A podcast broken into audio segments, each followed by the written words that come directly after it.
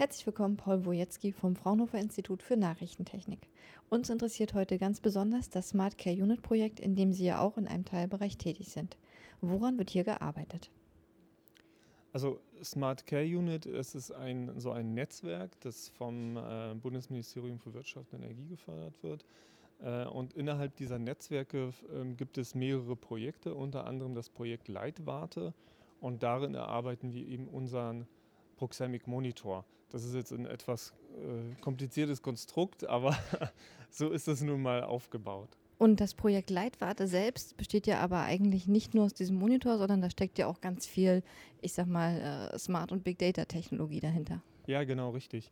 Es gibt äh, ja sechs Partner, die da mitarbeiten und die beschäftigen sich mit, mit der gesamten Verarbeitungskette der medizinischen Daten vom Patientenbett über die ähm, Krankenhausinformationssysteme, die Daten, die dort gespeichert sind, dass man diese äh, auf einheitlich erst einmal in einer Datenbank hat und die auswerten kann und etwas intelligentere Analysen machen kann und dann aber natürlich auch möglichst äh, komfortabel den Benutzern im, äh, auf der Intensivstation, in der, am Bett äh, für, zur Verfügung stellen kann.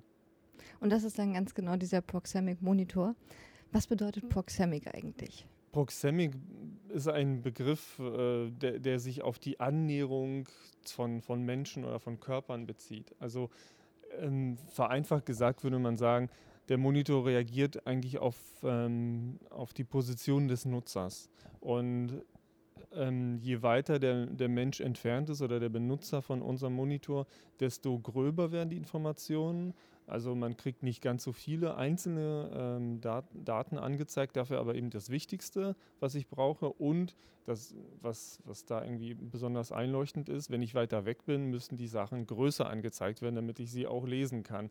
Weil es bringt mir nichts, äh, hunderte von Werten in, in, was weiß ich, in 10 Punkt Schriftgröße angezeigt zu bekommen, wenn ich drei Meter weit weg bin. Was ist der technologische Background hinter dem Proxemic Monitor? Ja, also von, von unserer Seite mit unserem Fokus ist natürlich ähm, ein Computer Vision Ansatz, der dahinter steckt zum Großteil. Da steckt unsere Spezialität, dass wir eben mittels Kameras eine Szene aufnehmen können und dann können, kann unsere Software erkennen, wo sind zum Beispiel die Hände, die Finger oder der, der Körper der Person, die sich da in dem Raum befindet und dann natürlich auch in sag mal, Konzepte, Interaktionskonzepte. Das heißt, wenn der Nutzer in dieser oder dieser Entfernung steht, jetzt ganz einfach, was bedeutet das für den Monitor? Oder wenn er seine Hand nach vorne bewegt oder wenn er eine Telefongeste zeigt, wie wir es zum Beispiel bei uns haben, bedeutet das bei uns, ich möchte einen, einen Arzt konsultieren und einen Videoanruf starten. Und welche Werte werden genau angezeigt?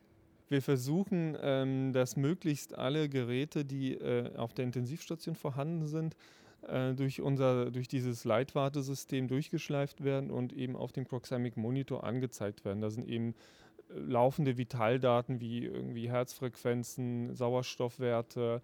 Dann gibt es noch zum Beispiel Werte von bestimmten Pumpen und Spritzengeräten, die äh, eben den Patienten mit, mit Flüssigkeit, Medikamenten und so weiter versorgen. Und die werden dann alle intelligent sozusagen miteinander verbunden, um zum Beispiel auch Fehlalarme zu vermeiden.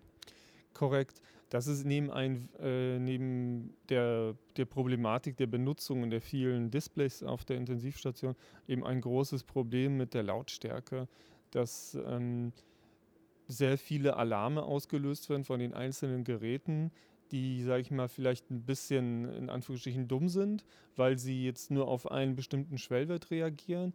Das ist ja auch korrekt so. Es ist besser, vielleicht einen Alarm mehr als einen zu wenig zu haben.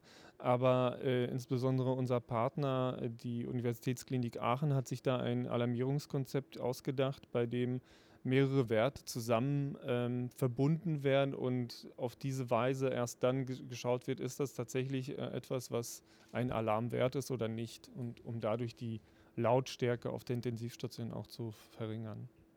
Und wie steuert man das Ganze? Also dieser Proxemic Monitor ist multimodal, so nennen wir das in der Fachsprache. Das heißt, es gibt unterschiedliche äh, Eingabemodalitäten für den Benutzer. Äh, neben den konventionellen, die wir ja eigentlich aber verbannen wollen, wie Maus und Tastatur und auch Touch an, an dem Monitor, den wir da haben, ähm, kann man eben über Handgesten, räumliche Handgesten. Das heißt, ich ähm, kann aus einer Entfernung von, äh, weiß ich jetzt nicht mal, 50 Zentimeter mit meinen Fingern und, und Handgesten interagieren. Ich kann aber auch in zwei Metern mit meinen Armbewegungen interagieren. Aber auch zum Beispiel ähm, über die Sprache, also einfache Spracheingaben haben wir auch äh, eingebunden und zum Beispiel auch über Kopfgesten, also sowas wie Nicken. Also wenn ein Alarm aufpoppt, kann man durch sein Nicken sagen, ja, ich will den quittieren zum Beispiel. Das funktioniert aber bestimmt nicht nur mit einer Kamera, oder? Nee, da sind tatsächlich eben verschiedene Sensoren, ist auch eben ein Multisensorsystem dafür notwendig. Eins für, für den Nahbereich, das sehr genau die, die Handposition aufnimmt. Eins für den mittleren bzw. Weiten, weiten Bereich. Ähm, dann haben wir noch eine zusätzliche Kamera, die ähm, die eben die, die, Kopf, die Köpfe erfasst und versucht, die, die zu Rollen zuzuordnen. Also zum Beispiel ist das ein Arzt, ist es ein Pfleger oder ist es ein unbekannter Nutzer, dem wir möglichst wenig anzeigen wollen. Und darüber ändert der Monitor dann sozusagen seine dargestellten Informationen. Genau, also abhängig davon, was die Kameras sehen und unsere dahinter geschaltete Software erkennt, kann man dem Monitor dann sagen, ähm, zeige eben viele Informationen an. Der Nutzer ist jetzt gerade nah dran am Display. Äh, das ist ein, ein Arzt, äh, also zeigt ihm viel an. Wenn jetzt jemand aus der Ferne das anguckt, dann zeigt ihm weniger und die wichtigen Sachen an. Und wenn jemand da ist, der, den man nicht erkennt als einen äh, im System bekannten Nutzer, dann zeigt ihm auf jeden Fall keine Patientennamen an und so weiter. Da der Proxemic Monitor im Teilbereich Leitwarte angesiedelt ist, ist er ja nicht nur quasi für die Nutzung am Patientenbett gedacht, sondern auch für die Nutzung in der Leitwarte. Korrekt.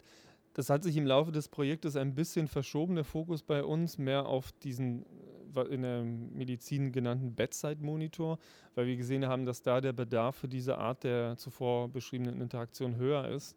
Nichtsdestotrotz bieten wir auch eben eine Ansicht an, wo man auf der Leitwarte, das ist so ein ja, Übersichtsarbeitsplatz, sage ich mal, ähm, alle Betten der Intensivstation sich anschauen kann und dann eben auch über ein Farbalarmierungskonzept sehen kann, welche Patienten oder Betten äh, sind in Ordnung, welche nicht. Und da kann man auch darüber sich weiter durchklicken und jeden einzelnen Patienten anschauen. Bei der Entwicklung des Proxemic Monitors konnten Sie sich auf vorherige Erfahrungen aus Projekten sozusagen berufen, wie zum Beispiel dem interaktiven Schaufenster oder dem 3D-Book-Anzeigesystem?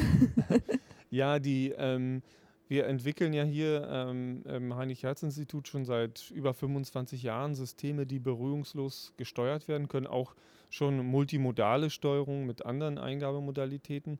Und ähm, natürlich fließt das immer ein in die neuen Projekte, insbesondere auch Projekte aus dem Medizinsektor. Wir hatten auch schon mal ein berührungsloses Steuerungssystem für den OP entwickelt und jetzt eben einen Vergleich für die Intensivstation. Was sind die nächsten Schritte im Projekt? Ja, also als erstmal äh, den, das Exponat äh, für die CeBIT äh, fertig machen ähm, und dann natürlich ähm, möchten wir das System immer besser mit den anderen äh, Technologien von den Partnern im Projekt verbinden. Äh, da gibt es natürlich auch immer wieder neue Iterationen, ähm, was die Zusammen- äh, oder Schnittstellen, sage ich mal, angeht. Ähm, und dann müssen wir noch die zuvor angesprochene Erkennung der Gesichter und der Rollenzuweisung implementieren, sowie die, äh, die intelligenten Alarmfunktionen. Da gibt es noch viele Algorithmen, die entwickelt werden müssen, im Hintergrund nicht nur von uns, sondern eben von den Partnern, und die müssen aber entsprechend angezeigt werden.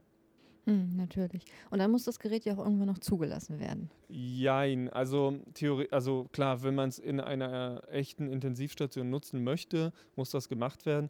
Das passiert meistens aber eher nach dem Projekt, ähm, weil wir in dem Forschungs- und Entwicklungsprojekt eher nur die Forschungs- und Entwicklungsleistung finanziert bekommen und dann die Partner, die sich dann mit, der, ähm, mit dem Vertrieb des fertigen Produkts oder des Prototypen, den wir ja hier bauen oder Demonstrators beschäftigen, die können dann im Nachgang diese medizinische Zulassung und so weiter betreiben. Ähm, zum Thema Gesten sind Sie aber auch noch in der Standardisierung tätig. Ja, ähm, da gibt es ein, äh, ein Projekt vom, vom DIN. Und dabei geht es darum, auch Gesten eben oder Ansätze die, für Systeme, die mit Gesten, räumlichen Gesten funktionieren, zu standardisieren und da schon ein bisschen Ordnung zu schaffen weil es äh, ein aktuell oder eigentlich immer mehr einen Bedarf gibt ähm, für die Entwicklung von Gestensystemen und ähm, da muss einfach eine gemeinsame Sprache gefunden werden. Was bedeutet, was ist eine Geste überhaupt? Ja, weil wenn man das heute so sieht äh, oder darüber spricht, wir, gibt es schon oft Missverständnis darüber, ist das eine Touch-Geste, ist das eine, eine Geste im Raum, äh, ist es eine bewegende Geste, sage ich mal, oder eine statische Geste, also nur eine Pose könnte man sagen. Also da gibt es sehr viele Begrifflichkeiten, die geordnet werden müssen und ähm, da haben wir mitgearbeitet äh, mit anderen Partnern und ähm, demnächst wird es eine Dienstback dazu geben. Klingt ja auch sehr sinnvoll. Standardisierung ist gerade auf diesen Bereichen ja sicherlich noch nicht so weit vorangeschritten. Ja, genau. Also in anderen Bereichen kennt man das, da wird teilweise durch ähm, große Industrieunternehmen werden Vorgaben gemacht für wie bestimmte Dinge funktionieren ähm, das hat man insbesondere jetzt im Vergleich zu dieser Art der Steuerung jetzt beim Touch gesehen. Da wurde von, von einigen Firmen, äh, die zuerst auf dem Markt groß waren, eigentlich durch die Werbung uns gezeigt, wie ein Touch funktioniert, wie macht man ein Bild größer, wie macht man es kleiner und so weiter. Und seitdem haben es alle genauso gemacht. Und äh, im Bereich der räumlichen Gesten gab es das eben oder gibt es das eben noch nicht. Und so macht jeder mehr oder weniger, was er will. Und dadurch ist es für uns ist es ja wichtig, dass der Benutzer damit klarkommt und wenn es so ein Kraut und Rüben gibt, sage ich mal, dann ist es für den Benutzer immer schwierig, da sich reinzudenken und immer wieder neu zu lernen, was er machen muss. Ja, dann bedanke ich mich recht herzlich für Ihre Zeit und wünsche Ihnen viel Spaß auf der CeBIT. Ja, vielen Dank für das Interview.